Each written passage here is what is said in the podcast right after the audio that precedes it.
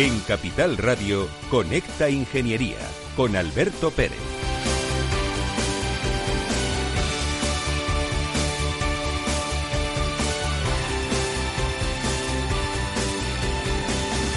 Buenos días España, buenos días ciudadanos. Estás escuchando Conecta Ingeniería aquí en Capital Radio.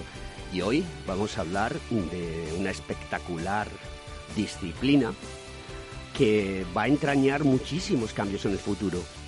Eh, pero no sé si va a ocurrir en breve, dentro de un tiempo o a más largo plazo, porque sí que es cierto que se está trabajando muy intensamente en ella, también muy duramente, y están apareciendo noticias que son verdaderamente sorprendentes. Con lo cual hemos decidido traer hoy al programa a Juan José García Ripoll, que es científico del Consejo Superior de Investigaciones Científicas y que una vez que demos paso a la publicidad, pues entrará en antena. Pero quiero recordar una cosa que es importante. Sepan ustedes que la criptografía es importante, que la ciberseguridad es importante y que después de una semana y un día, el Servicio Estatal Público de Empleo todavía no ha resuelto la, situación de hackeo.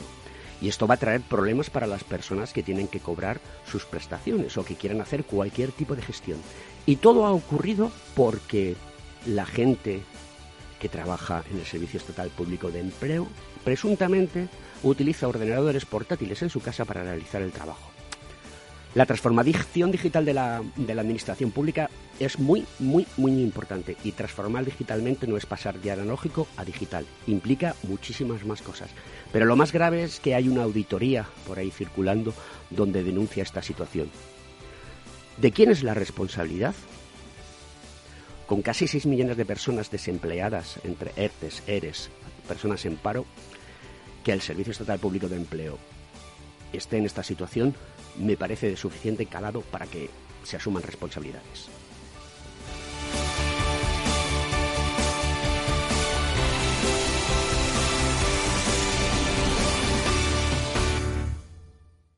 Según sondeos realizados por colegios profesionales, las licencias registran plazos de tramitación superiores a los 18 meses. Los encuestados afirman tener sentimientos de impotencia por los retrasos inaceptables y gravosos. En eCity, las licencias ya no son un problema. Gestionamos con celeridad tu licencia o declaración responsable de modo presencial o telemático. Te garantizamos trato personalizado, seguridad y solvencia. eCity es una entidad colaboradora urbanística del Ayuntamiento de Madrid con más de 10 años de experiencia. Solicita información, tu EQ de confianza, www.ecity.es. También puedes llamar al teléfono 914514499 o visitarnos. Estamos en la calle Jordán número 14 de Madrid. Acceso por el Colegio Oficial de Ingenieros Técnicos Industriales de Madrid.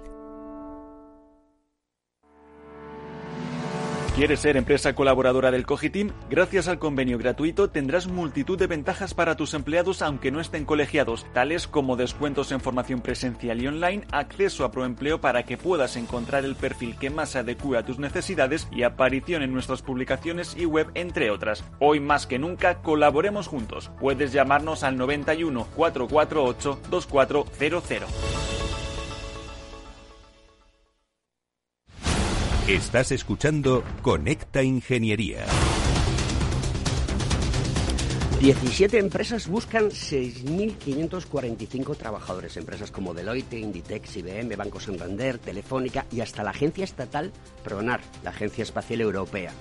Pues tienen procesos de selección abiertos en los que se puede postular uno como candidato. La mayoría son ofertas de empleo cualificado y en buenas condiciones tareas como la ciberseguridad, el desarrollo informático o el análisis técnico. Se exige claramente un nivel alto de inglés y una experiencia mínima entre dos y, y seis años. Se buscan consultores, ingenieros y desarrolladores informáticos, graduados en ingeniería o matemáticas. La seguridad informática, también los técnicos de recursos humanos, los consultores y técnicos en diferentes tipos de eh, eh, RPs, eh, pensamiento creativo, gestores energéticos, project managers, y desarrolladores informáticos. Síguenos en LinkedIn, en Conecta Ingeniería y en Twitter, en Conecta Ingeniería, en el, en el Cogitín, y podrás ver de dónde sale esta noticia y si te animas, pues, a solicitar empleo.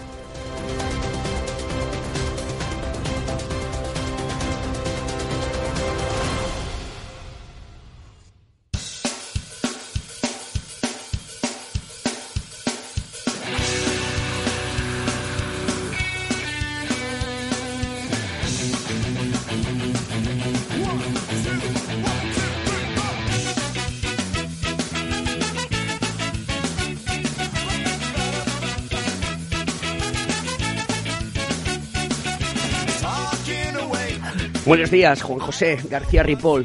¿Cómo estás, querido amigo? Buenos días. Buenos días. Oye, es un, es un placer tenerte en, en nuestro programa de Conecta Ingeniería, un programa que habla de ingeniería para la sociedad, eh, dirigido a, a- a ingenieros, a personas que quieren estar al día. Y el tema de el mundo de la computación cuántica es un tema que me alegro mucho que haya personas como tú en, en- en el, en, el, en CSIC que llevéis a cabo eh, investigaciones al respecto. Y, bueno, quiero que te sientas libre y que, que cuentes todo aquello que, que tú consideres. Eh, reconozco que tengo cierto tipo de conocimientos, pero indudablemente no a la altura a la que, a la que tú eh, estás, ¿no? Entonces, me gustaría que contásemos a la, a, la, a la sociedad qué es exactamente la programación cuántica, qué son los ordenadores cuánticos, cómo es ese cambio tan radical que va, se va a sufrir de pasar de unos a ceros que llamamos bits a qubits. Bueno, primero muchas gracias por tus palabras. La verdad es que nos honran bastante. Eh, hay, hay una cierta comunidad española trabajando en computación cuántica y, en otras tecnologías cuánticas. Eh, la, computación cuántica, la verdad es que es una historia bastante antigua. Empieza en los años 80, cuando la gente empieza a preguntarse por, por los investigadores, no la gente en general, por las limitaciones de los ordenadores que se estaban empezando a crear. Claro, empezamos a ver eh, ordenadores con, con componentes cada vez más pequeños y, claro, si uno empieza a pensar a extrapolar el tamaño de esos componentes, llega un momento que llegan a tener tamaños atómicos, ¿no? de pocos átomos, y donde la física convencional que se estaba utilizando para, para diseñar esos componentes, pues, pues falla. Se vuelven los electrones que están atrapados en principio en un cable, cuando el cable es muy pequeño, ya no están tan confinados, su, su movimiento tiene que ser descrito con la mecánica cuántica, y muchos investigadores empezaron a pensar, pues, ¿qué posibilidades habría eso? ¿no? ¿Qué posibilidades abre hacer ordenadores que funcionan con las reglas de la mecánica cuántica? Claro, hasta los años, bueno, hasta incluso finales del siglo pasado, casi todo esto estaba dentro del ámbito más bien teórico, fundamental, un poco conjetura. Eh, había experimentos donde se podían crear uno o dos qubits, que son sistemas físicos con dos estados distinguibles que se pueden medir. Por ejemplo, un átomo puede estar en un estado excitado o, o, o en estado fundamental y podemos detectar el estado de ese átomo pues con luz, básicamente. Y uh, un qubit tiene la propiedad que podemos crear esa partícula en una superposición arbitraria de esos dos estados. Es diferente de un ordenador convencional donde tenemos eh, un bit de memoria está en, un, estado 0 o estado 1. En, el sistema cuántico no, tenemos todas las superposiciones posibles y cuando medimos ese sistema pues colapsa una posibilidad a otra. ¿no? Es una descripción probabilista de la, de la naturaleza. Y, y, se empezó a desarrollar toda una teoría de computación alrededor de estos sistemas que fun tienen funciones de onda que describen estas superposiciones y se empezó a ver que existían algoritmos que eran más potentes de los que se podían construir con máquinas clásicas, con ordenadores convencionales. Entonces, esto era una, un desarrollo principalmente teórico y un poco de laboratorio a pequeñas escalas.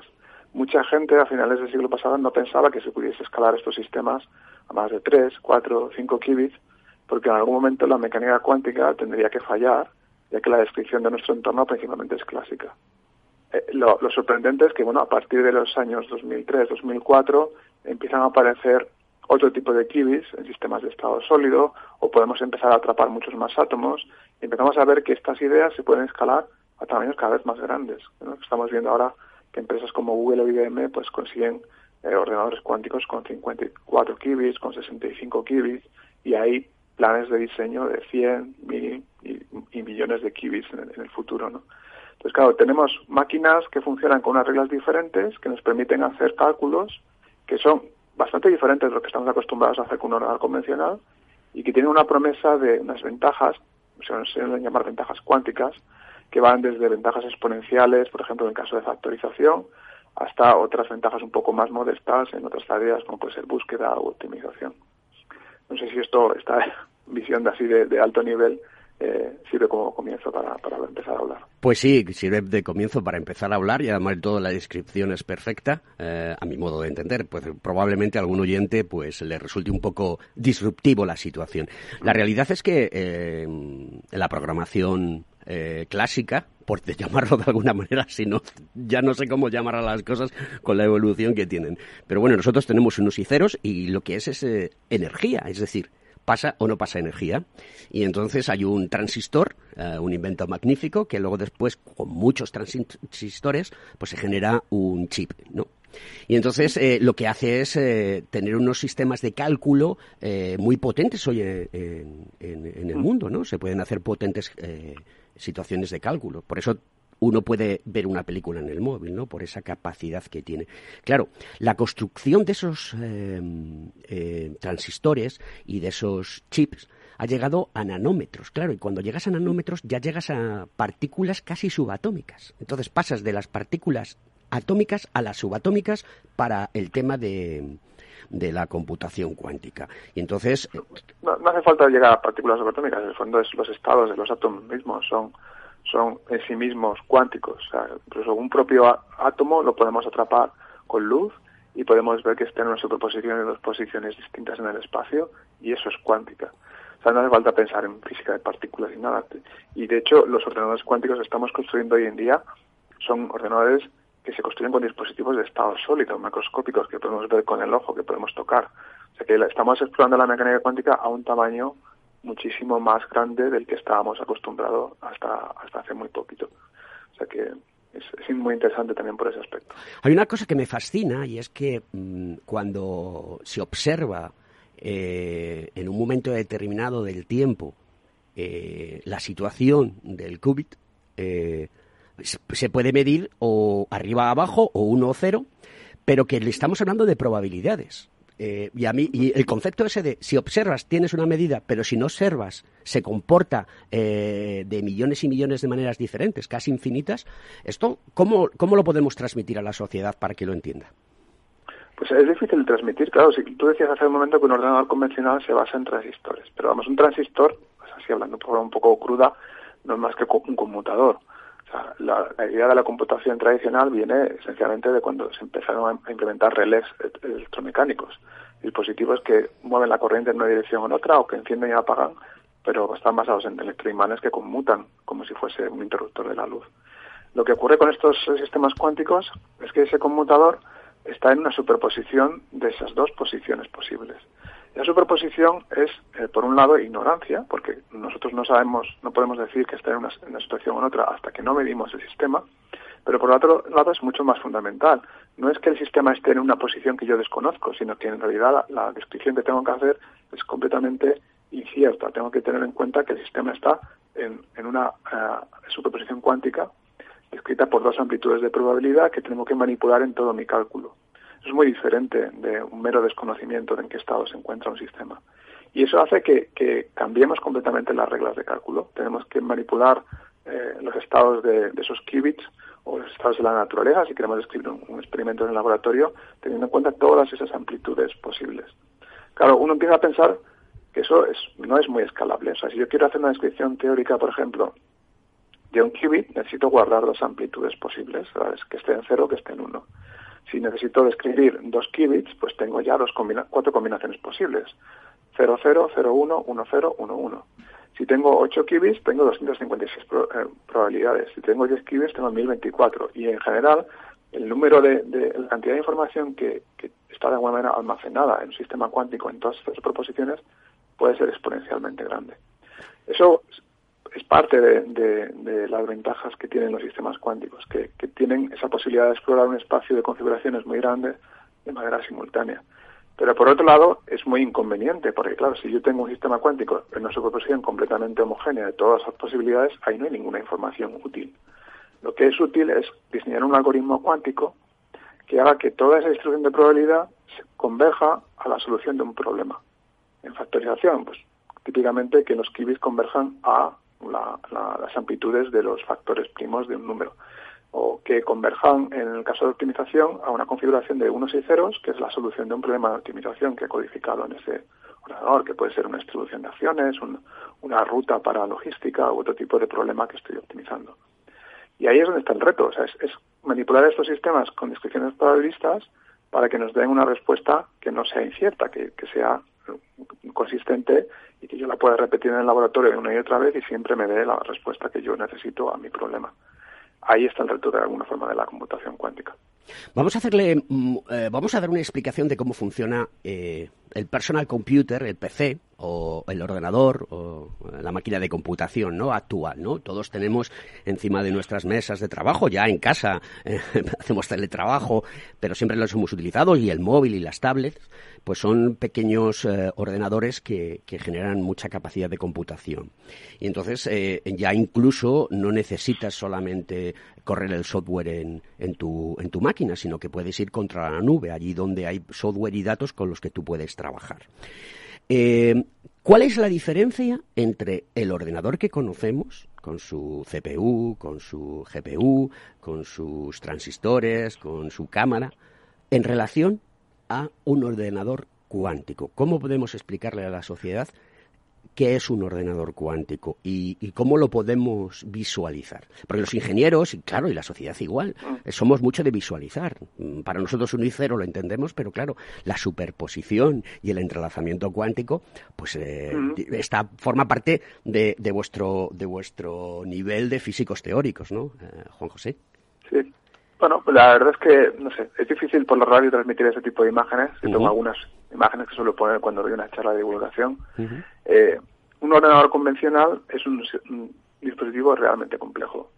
No, apreciamos la cantidad de componentes y, y, el diseño arquitectónico que tiene, pero para empezar, un ordenador convencional responde a lo que se llama la arquitectura de von Neumann, donde tenemos una máquina, que es el procesador, y una memoria, que es donde se guardan los datos, puede ser la memoria RAM, puede ser un disco, puede ser otro tipo de, de dispositivo y el procesador va leyendo y escribiendo datos de esa memoria y va haciendo cálculos en su interior. Eh, un ordenador cuántico ahora mismo no está en un nivel tan avanzado. Lo que tenemos más bien podríamos llamarlo que son como, como, abacos cuánticos, donde yo, por ejemplo, en, experimentos de iones atrapados tengo una ristra de 10, 20 iones atrapados en el vacío, forman una cadena de átomos.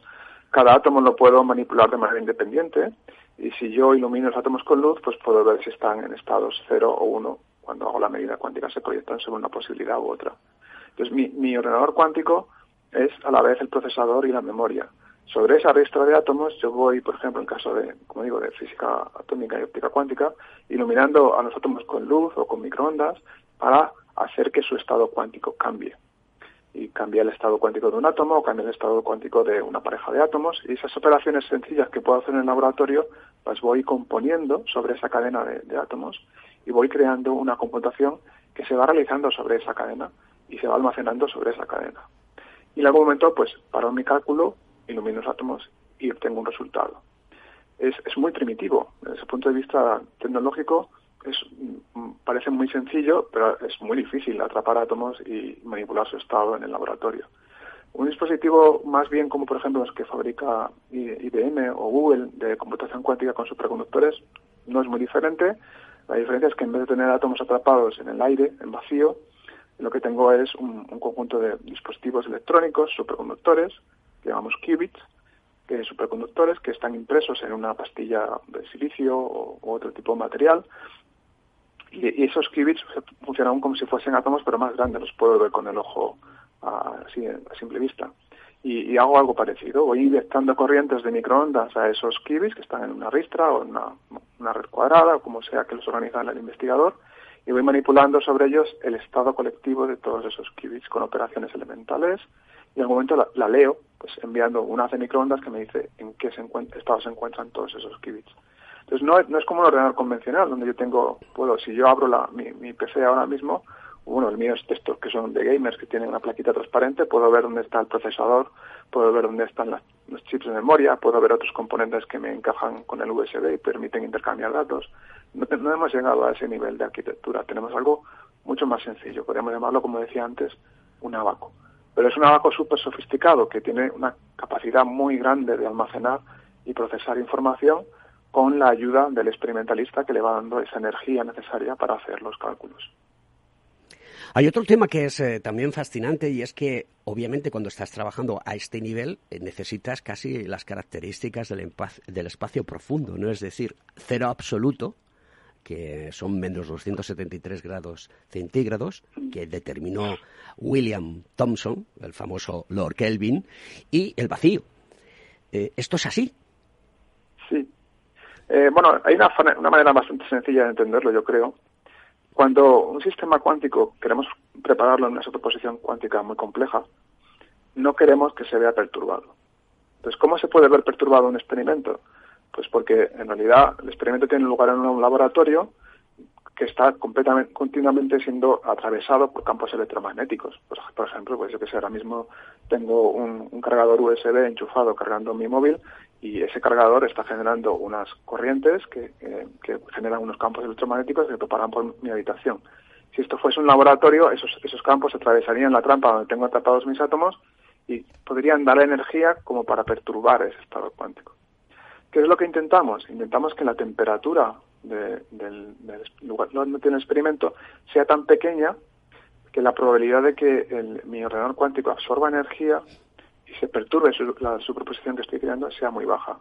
Entonces, esto depende, por supuesto, de qué tipo de ordenador cuántico estemos hablando. Por ejemplo, si hablamos de circuitos superconductores, estos operan a escalas de energía muy bajas, porque normalmente queremos utilizar microondas para manipularlos. Las microondas son muy convenientes, tenemos toda una electrónica desarrollada alrededor de ellas gracias a los móviles y, las comunicaciones. Entonces manipulamos estos ordenadores cuánticos superconductores con, generadores de microondas que trabajan pues a decenas de gigahercios.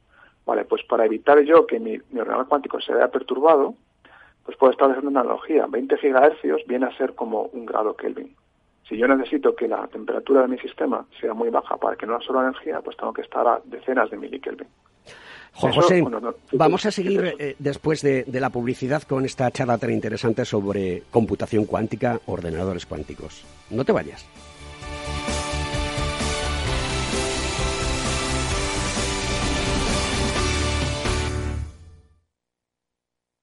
Si tu lado emocional dice, invierte en robótica, sabes que es un sector en crecimiento, y tu lado racional dice, no tienes tiempo de crear una cartera desde cero y si te la gestionan otros, te cobrarán mucho en comisiones.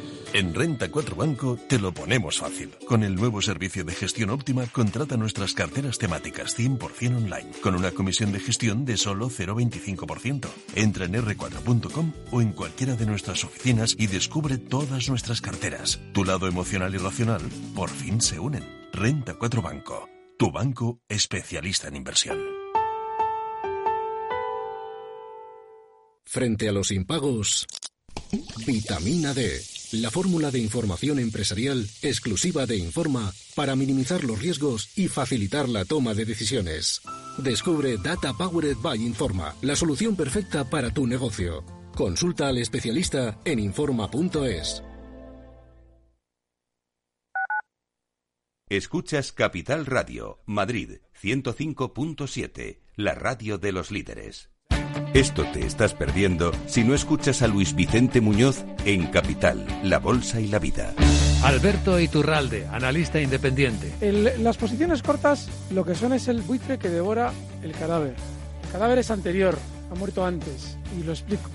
Si un valor tiene eh, todavía un núcleo duro dentro, que obviamente sabe que esa empresa es viable, apoyar el valor hasta el punto de que las posiciones cortas le dan dinero él siempre tiene la posibilidad de, tanto con crédito como con acciones, manipular el valor. Una posición corta si algo hace es subir un valor. No te confundas. Capital, la bolsa y la vida con Luis Vicente Muñoz, el original.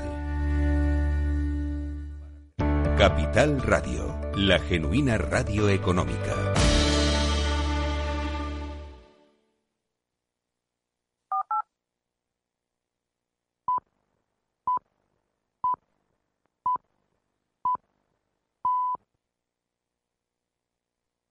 En Capital Radio, Conecta Ingeniería con Alberto Pérez.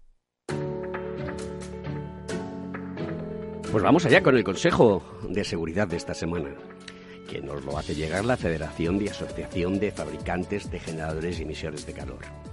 Posiblemente hayamos pensado alguna vez que podríamos sacar el máximo partido de confort y eficiencia en el servicio de agua caliente sanitaria y la climatización de nuestro hogar tenemos un equipamiento térmico que calienta el agua y que climatiza nuestra vivienda. Pero seguro que podremos conseguir un mejor rendimiento sin necesidad de cambiar la caldera o nuestra bomba de calor. Le recomendamos Revise las recomendaciones del fabricante para sacarles el máximo partido. Hay que leerse el manual de instrucciones. Asegure que está ajustada la potencia máxima. Contar con un cronotermostato ambiente en el que decidir los tiempos de servicio y seleccionar las temperaturas de confort en horas de presencia o ausencia en su casa. Equipos de regulación y control que permitan la modulación de la potencia y ajuste de su consumo de forma precisa a la demanda térmica. Cuente con profesionales cualificados y formados en el equipamiento térmico de su hogar. Preste la debida atención a su sistema de climatización y agua caliente. Ganará en el nivel de vida y seguridad en el servicio.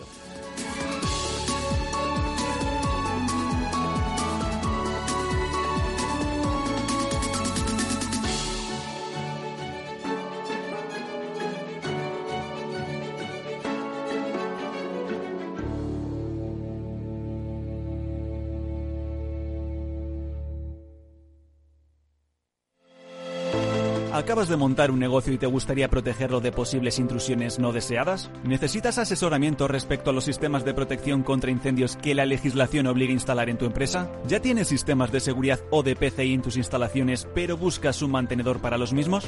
No te preocupes, en Grupo Eurofesa damos solución a todas estas cuestiones. Ingeniería, instalación y mantenimiento son los servicios que ofrecemos para proporcionar a nuestros clientes soluciones integrales de cara a proteger bienes y personas en materia de protección contra incendios y seguridad detección de humos y gases, extinción automática y manual, control de accesos, videovigilancia y sistemas antiintrusión. Todo lo que necesitas en una única empresa. Grupo Eurofesa, siempre atendido, siempre protegido.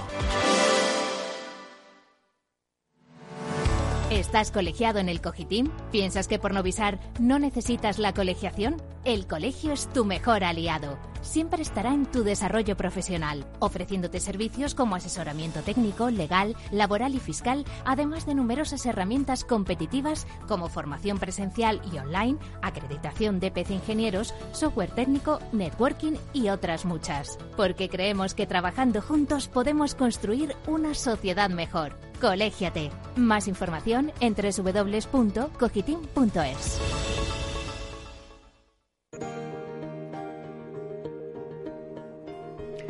El coche eléctrico creará 800.000 empleos en Europa en cinco años. El consumo en la red española se duplicará esta década por los vehículos limpios. El proceso de desplazamiento del automóvil con motor de combustión por el eléctrico será muy lento, señala la consultora Wood Mackenzie. Hay 10 millones de coches eléctricos por las calles en el mundo y en el mejor de los casos en 10 años se llegará a los 100 millones. Pero hablamos todavía de un nicho, porque hay 1.200 millones de coches con motores que queman hidrocarburos aún en circulación.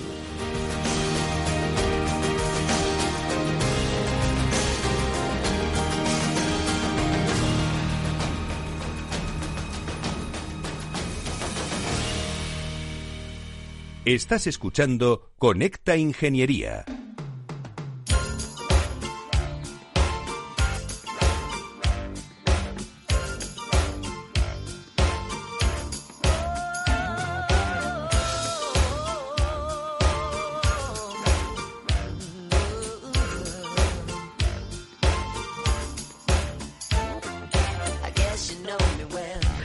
Bueno, seguimos con, Juan José García Ripoll.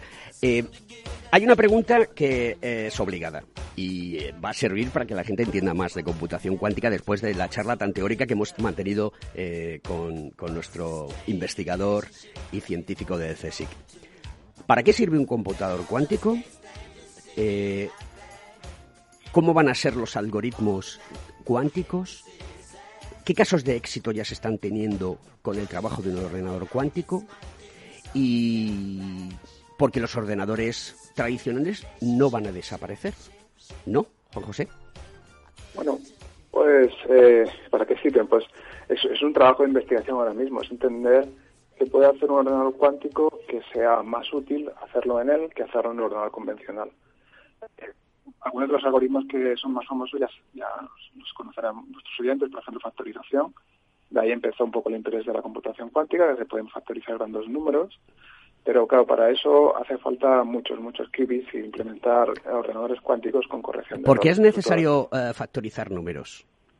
Bueno, pues por ejemplo para romper claves. Eh, parte de los algoritmos de, encriptación que tenemos hoy en día y con los que nos comunicamos en el día a día, por ejemplo con nuestro navegador, hablando con el banco comunicaciones seguras en correos electrónicos o, WhatsApp, etcétera, se basan en, métodos de encriptación que utilizan operaciones difíciles, como puede ser multiplicar números que luego se pueden, es difícil usarlos.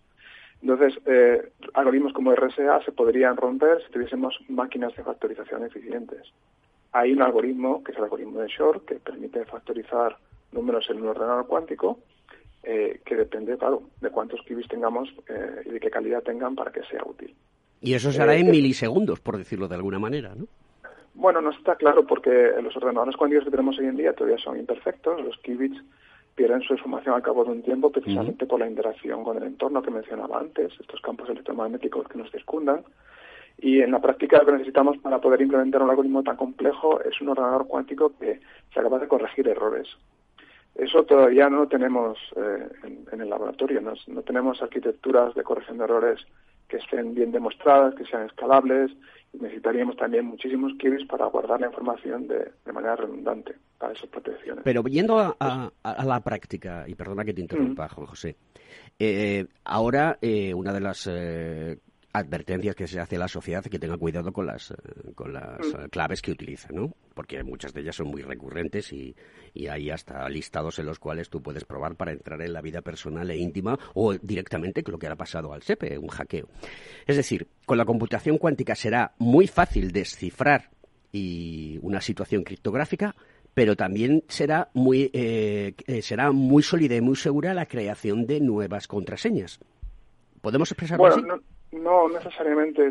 la cuestión de las, la, la, noción de contraseña se basa en, la existencia de una computación dura, algo difícil de deshacer, ¿no? Entonces, es un paradigma de encriptado que es, posible, puede que existan algoritmos como AES u otros de, creación de hashes que no se pueden romper, pero es, es una pregunta abierta. Ahora mismo es lo que se llama criptografía postcuántica si esa criptografía postcuántica eh, existe y funciona, no, tiene que ver con la existencia de ordenadores cuánticos. Los ordenadores cuánticos no podrían romperla.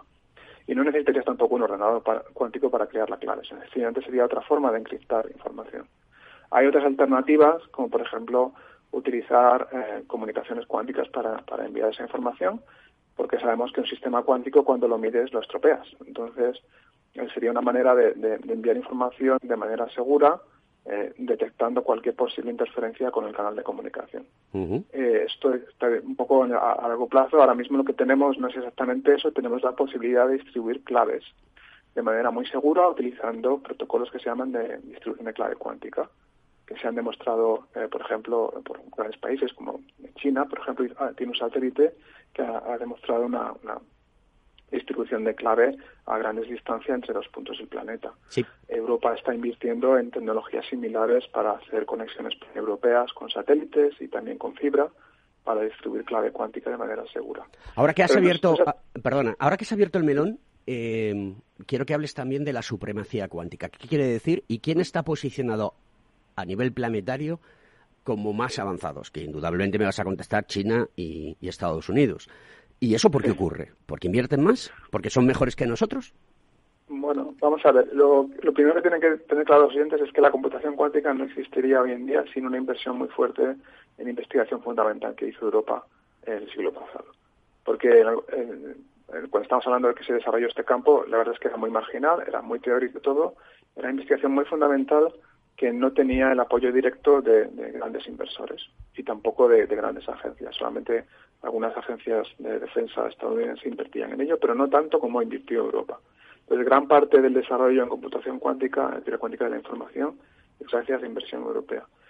Em, ¿Qué es la supremacía cuántica? La supremacía cuántica es un hito, digamos, mm, para inversores, que es conseguir hacer algo con un ordenador cuántico que no se puede hacer con un ordenador convencional. Eso es difícil porque requiere demostrar matemáticamente que no se puede hacer. Demostrar que algo no se puede hacer es mucho más difícil que demostrar que algo sí se puede hacer. Pero bueno, las empresas y los laboratorios están trabajando hacia crear ordenadores cuánticos lo suficientemente grandes para que se pueda argumentar que algunas tareas no se podrían hacer con toda la poder de cómputo que tenemos disponible en los próximos años de manera razonable. ¿Quién está liderando ahora mismo esta carrera por buscar supremacía cuántica? Bueno, de manera bastante ruidosa, Google ha hecho, hizo un anuncio muy grande hace ya dos años de, supremacía cuántica con un ordenador cuántico de 53 qubits. Lo que hacían era bastante académico, es un problema de simular una serie de instrucciones de probabilidad difíciles de construir, difíciles de simular, y, y bueno, hicieron el experimento, tardaba tiempo, y luego hicieron una estimación de cuánto se tardaría en simular ese experimento con ordenadores grandes, supercomputadores, y salió una estimación, pues ahí salían miles de años, luego esa estimación se redujo a, unas semanas y ahora pues ha salido hace poco un, algoritmo en China que dice que es capaz de reproducir lo que se hizo en Google pues en, un par de días o menos. Entonces es una carrera todavía, no está cerrada. Es, una, es un problema muy difícil demostrar la supremacía de un ordenador cuántico en alguna tarea y lo que, lo que será más difícil es demostrarlo eh, la supremacía en una tarea útil, porque eso requiere también tener mejores algoritmos que los que tenemos hoy en día. Y luego respecto a lo que sería el panorama geopolítico que está ocurriendo, pues que eh, después de toda esta inversión en física fundamental, en matemáticas, en ciencias de la computación, que se ha hecho por todo el mundo, pero también mucho en Europa, eh, lo que ahora hay que hacer es poco capitalizar esa inversión en, dispositivos reales, en trayectorias de comercialización, en, buscar aplicaciones, en, la transferencia tecnológica en el fondo.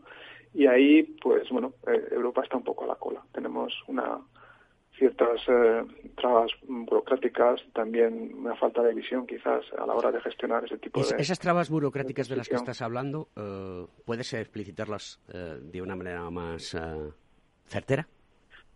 Bueno, pues eh, por un lado la administración en general no, no tenía eh, instrumentos tan desarrollados para invertir en lo que sería en, la transferencia tecnológica, en potenciar este, esta transición al mundo de la, de la empresa. Se han hecho esfuerzos con, iniciativas como el Flaxi de tecnologías cuánticas, pero bueno, se quedan cojos en su, su nivel de ambición y en cómo, cómo mover grupos de investigación que están muy fundamentados en, en investigación fundamental a, crear tecnología. Eso es muy difícil. Esa, romper la inercia de la investigación es, muy difícil. Por otro lado, también existe un panorama mucho más conservador en, la industria europea. Eh, no se hacen apuestas tan, tan duras o tan, tan intensas como las que se están haciendo en Estados Unidos. Es una cuestión de falta de músculo o sencillamente pues eso, otra, tradición diferente en, la forma de invertir. Y luego también eso, que Estados Unidos es un mundo pues que está más acostumbrado a, perseguir objetivos ambiciosos y ahora que la, computación cuántica tiene una visión a largo plazo que está muy clara, que hay ya la tecnología está bastante madura, pues esa apuesta de transición hacia los ordenadores cuánticos escalables pues está siendo liderada por empresas que tienen un músculo muy grande de inversión, como puede ser IBM, Google, y luego también por estados, mm, nación como China, que pues que no, necesariamente utiliza empresas, sino que directamente invierte en potenciar unos cuantos laboratorios para crear ordenadores cada vez más grandes. ¿Cómo puede llegar Europa a, a esta carrera? Pues, pues está yendo poco a poco con algunas empresas, espinos, eh, y también buscando instrumentos de, inversión un poco más, más ágiles, como ahora en los nuevos programas de financiación europeos que, se están poniendo en marcha. Sí, pero luego la Unión Europea siempre mm, habla de, la necesidad de que, de que Europa se ponga al nivel de Estados Unidos y de China porque tiene muy buenos profesionales, porque tiene muy buenas empresas, porque tienen una proyección eh, Europa muy importante, participa en muchas cosas, pero es como que fuésemos siempre a rebufo de los demás. Eh, ¿Cuándo estarán disponibles los, los ordenadores cuánticos? ¿O habrá una transición a través de emuladores cuánticos para llegar a, poder disponer de esta capacidad de computación que sirve o servirá eh, para simulación de moléculas, para simulación de, medicamentos, para analizar perfectamente cómo funciona o exactamente eh, el SARS-CoV-2 que, la COVID-19 eh, pues ha manifestado que existe. ¿cómo, ¿Cómo va a ser esto? Yo, modularía primero las expectativas. Simular un virus es un problema muy difícil. ¿Y esto lo podría resolver? ¿Lo podría resolver el mundo cuántico? Estamos un poco a, a, a, niveles de ambición bastante más moderados con la necesidad de simular moléculas más pequeñas, como por ejemplo las reacciones alrededor del nitrógeno, reacciones de catalización pequeñas, que, que no son tan exóticas, como las combinaciones de moléculas que aparecen en un virus, pero que son quizás de un impacto social potencialmente mucho más importante. Eh, ¿Cómo los ordenadores cuánticos ya están disponibles? Ahora mismo hay empresas como IBM o Google, o Rigetti, o IonQ u otras, ofrecen a través de, conexiones vía web, Amazon y otros entornos, la posibilidad de hacer pruebas, cálculos, simulaciones, tanto con ordenadores reales cuánticos como con simuladores de, ordenadores pequeños. Eh, eso es posible. Ahora mismo lo que ocurre es que es todo a un, a un nivel, digamos, de eh, investigación, porque no es no son ordenadores que se puedan poner en producción, están compartidos por muchísima gente por todo el mundo, pero sirven para ir aprendiendo un poco qué se puede hacer con ellos y qué cosas eh, son ahora accesibles y qué recursos necesitaremos para abordar problemas con la ambición necesaria para que tenga un impacto económico y social. Eh, aplicaciones en química, por ejemplo, son probablemente de las primeras que vemos tengan un, impacto muy importante. lo que pasa es que, bueno, hace poco estaba yo en un workshop de, un, congreso sobre computación cuántica aplicada a química y todavía no tenemos ordenadores cuánticos bastante grandes como para, para que sean eh, mejores que los mejores algoritmos de química cuántica que hay disponibles. O sea que hay todavía eh, investigación y desarrollo por, por hacer. Y lo mismo en otras áreas que, esperamos, por simulación o optimización o, aprendizaje automático, que es otro tipo de, investigación y algoritmia que también está desarrollándose muy rápido en este contexto. A nivel de construcción de, ordenadores cuánticos, los materiales van a ser importantes. ¿La aparición de nuevos materiales va a crear que eh, los ordenadores cuánticos sean más accesibles?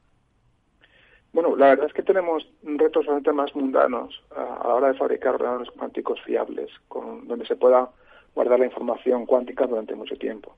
Ahora mismo uno de los principales candidatos, por ejemplo, son los circuitos superconductores y, hay algunos grupos de física de materiales que están empezando a hacer cosas muy sencillas como es, por ejemplo, limpiar los, los circuitos una vez que se fabrican eh, hacer ese tipo de tareas, mejorar los procesos de fabricación y poner algunos materiales que son un poquito mejores, son más resistentes frente a perturbaciones electromagnéticas, pues son tareas muy sencillas que se han hecho en muchos otros ámbitos de la física de materiales, por ejemplo, en el ámbito de semiconductores y otras áreas, que ahora se están empezando a integrar en el mundo de la computación cuántica. Y yo espero que en los próximos años pues veamos avances muy significativos en la vida y el tiempo que podemos guardar la información en los ordenadores cuánticos con esta investigación y estas sinergias.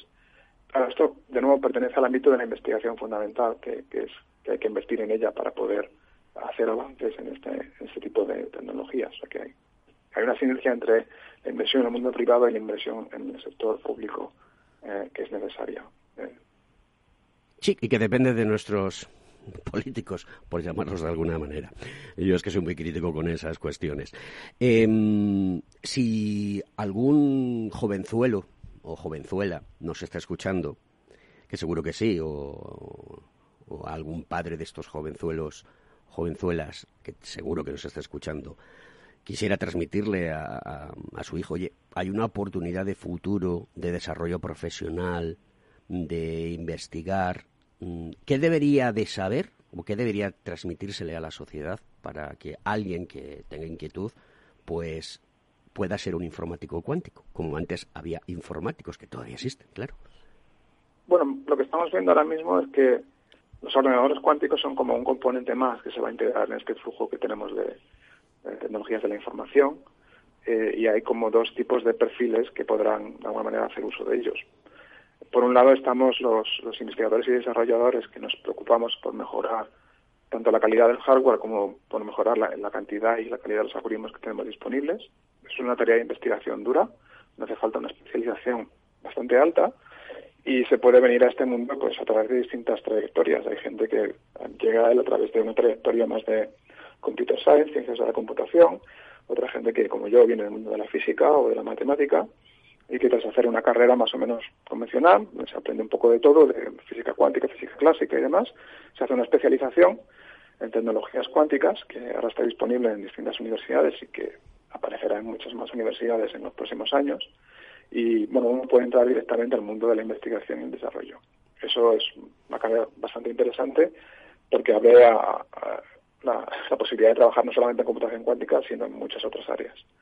Luego hay otra, otra posibilidad que es más bien en el entorno, digamos, de usuario. Hay gente que naturalmente no necesitará desarrollar esos algoritmos, sino que necesitará integrarlos en el flujo de trabajo de una empresa. Y, para ello hace falta un conocimiento un poco más, más sencillo a nivel de usuario, a nivel de entender de todas formas cómo funciona un ordenador cuántico, cómo, cómo se programan, qué algoritmos existen, dónde tiene utilidad esos algoritmos, cómo puedo traducir un problema a esos algoritmos y cómo integrarlos a través de las librerías existentes en distintos lenguajes, como por ejemplo Python o demás. Eso quizás no hace falta una especialización tan, tan dura, pues puede ser una persona que venga de una carrera de, ciencias de la, computación o un ingeniero informático que haga un máster de especialización y aprenda a programar estos dispositivos eh, como, una, como un complemento más a su formación. Entonces, eso es un poco lo que se está viendo, que hay como esos dos perfiles que se están poco a poco integrando en, empresas y en laboratorios, por igual más o menos. Mm, una de las cuestiones que a mí siempre me preocupa y que siempre ponemos en este programa encima de la mesa es mm, el nivel de eh, puesta en escena de conocimiento dentro de las edades más tiernas de la infancia para que eh, nuestros eh, pequeñuelos y pequeñuelas sean capaces de ir asumiendo una nomenclatura, una estructuración que permita, independientemente después de a lo que te dediques, a disponer y manejar los datos a través de algoritmos y diferentes tipos de soportes de trabajo como son los ordenadores clásicos o los ordenadores cuánticos. ¿Esto por qué no se piensa y se lleva a facto en, nuestra, en nuestro eh, sistema educativo? Hay, iniciativas. Hay iniciativas en Estados Unidos, por ejemplo, por llevar eh, lo que es un poco la computación cuántica a, niveles de educación secundaria y, un poco introducir a, los estudiantes a lo que es la física cuántica. Yo creo que hay que mantener un equilibrio, ¿vale? No, no, no, la comunicación cuántica no tiene por qué revolucionar la forma en la que se educan nuestros, nuestros chavales. Es sencillamente un área de la, de la ciencia que hay que, intentar aproximar de nuevo a, la juventud pero de igual forma que hay que mejorar pues nuestra investigación de la física, o sea, nuestra explicación de la física moderna, los niveles de, de bueno, la, educación que tenemos en general en estas áreas pues es bastante deficiente, está bastante anclada en el pasado. Se puede hacer mucho más atractiva y lo bueno, lo bonito de los ordenadores cuánticos es que, claro, tú puedes poner a un chaval, un chaval delante de una página web donde él puede eh, directamente hacer experimentos con un ordenador cuántico real, que haga superposiciones cuánticas, a entender un poco así de manera intuitiva cómo funciona un ordenador cuántico y por qué la mecánica cuántica no es lo mismo que como la, vida cotidiana a la que estamos acostumbrados. ¿no? Entonces, tener acceso a máquinas reales donde se puede explorar esta física es muy bonito desde el punto de vista docente. Pero claro, tiene que venir acompañado también de, otras mejoras curriculares, como enseñar a programar, por ejemplo. Yo creo que es fundamental. importante que la, lo que es la, programación, entender los ordenadores y demás sea algo esté integrado en, el programa educativo. Desde tu posición, perdón. más. Desde tu posición en, el CSIC como investigador y científico, eh, la relación y la interactuación con las empresas en España que apuestan por esta tecnología tan disruptiva, ¿existe? ¿Hay un buen nivel en España? Eh, ¿Puedes nombrar alguna serie de empresas que, que ya están colaborando, estén haciendo cosas? El nivel en general de tanto la investigación como la empresa española es muy alto, eso es indiscutible. Lo que pasa es que es cierto que nos vemos en un entorno más conservador, donde hacer apuestas sobre esta tecnología es más difícil. Nosotros desde el CSIC hemos interactuado con muchísimas empresas, eh, como pues algunas han salido en la prensa, por ejemplo con BBVA estuvimos haciendo una prueba de concepto durante bastante tiempo, hemos también discutido con otras empresas como Accenture y otras eh, consultoras que están incorporando conocimiento de computación cuántica en sus procesos y, y, de verdad es que es algo muy interesante que, que hay que potenciar y en general sí que existe todavía una cierta reticencia a acercarse a un campo que se ve todavía como demasiado de investigación. ¿no?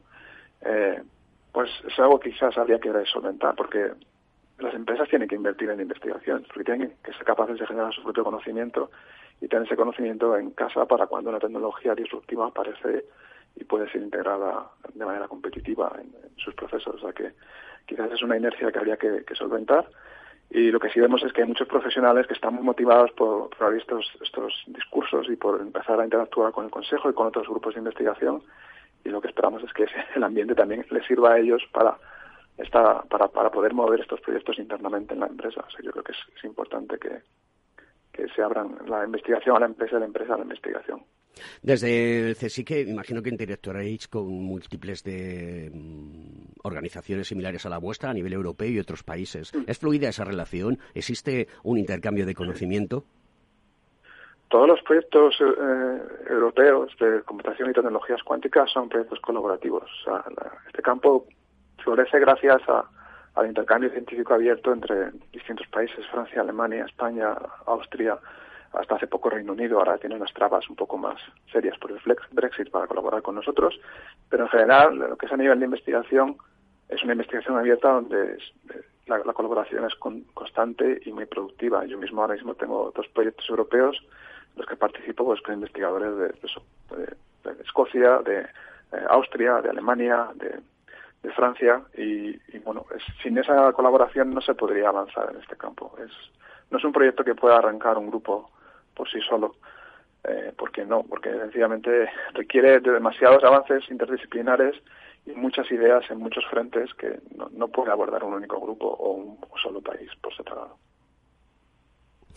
Y si tuvieses que pedir eh, la carta a los Reyes Magos, eh, ¿qué, demandarías si pudieses eh, decir que lo puedes hacer? Tienes este programa abierto para ello. Necesitamos esto y de manera rápida y urgente, a corto y medio plazo. Bueno, sé, yo creo que a corto plazo España tiene que aprovechar las oportunidades que nos brinda Europa para potenciar la investigación en tecnologías cuánticas y consolidarla a nivel nacional. Yo ahora coordino una red de, investigadores de este área. Estamos trabajando por, pues eso, por interactuar y, promover el campo desde hace 10 años.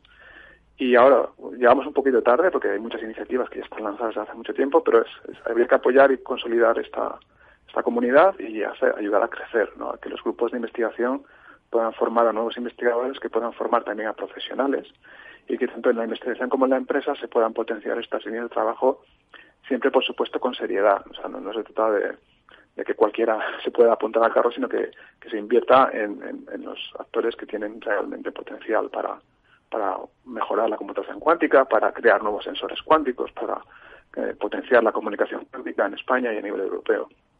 Entonces yo creo que eso es algo que, que habría que aprovechar ahora este momento de inversor para, de fondos europeos y demás para potenciar. Eh, luego hay que, hay que, por supuesto, a nivel formativo, pues eh, están surgiendo muchos programas de másteres. Yo creo que hay, que coordinar eso bien, hay que potenciar la creación de nuevo talento. También hay que buscar la forma de que se pueda formar y reclamar profesionales. Y eso es más bien, no es un deseo, sencillamente es una cosa que tenemos que hacer entre todos. Es algo que, que hay que hacer bien en, pues, en la comunidad empresarial y la comunidad investigador y docente tienen que coordinarse para sacar eso adelante. Está claro que la... perdón, perdón, Y, mi último deseo, pues quizás eso, quizás eh, que, que, tanto en la industria como en el panorama inversor pues sea un poco más arriesgado a nivel europeo, intente... Eh, Ser más atrevido. Sí, sí, intentar aprovechar el talento que está disponible en Europa, que es, es mucho, y que, bueno, hay que ver cómo, cómo, cómo utilizarlo de la manera más eficaz posible. Juan José García Ripoll, ha sido un verdadero placer tenerte aquí como investigador, a los cuales desde Connect Ingeniería apoyamos mucho. Queremos que sigáis trabajando. De hecho, vamos a continuar eh, dándole vamos a decirlo así, bola a la computación cuántica y el próximo día 8 de abril a las 6 de la tarde en nuestro canal YouTube del Cogitín, pues va a realizar una, una difusión eh, para que también se siga entendiendo desde el punto de vista de la ingeniería cómo funciona la computación cuántica. Eh, no sabes cómo te agradezco tu presencia hoy en el programa. Ha sido un verdadero placer. Muy bien, señoras y señores, hasta la semana que viene aquí en Conecta Ingeniería Capital Radio a las 10 los miércoles.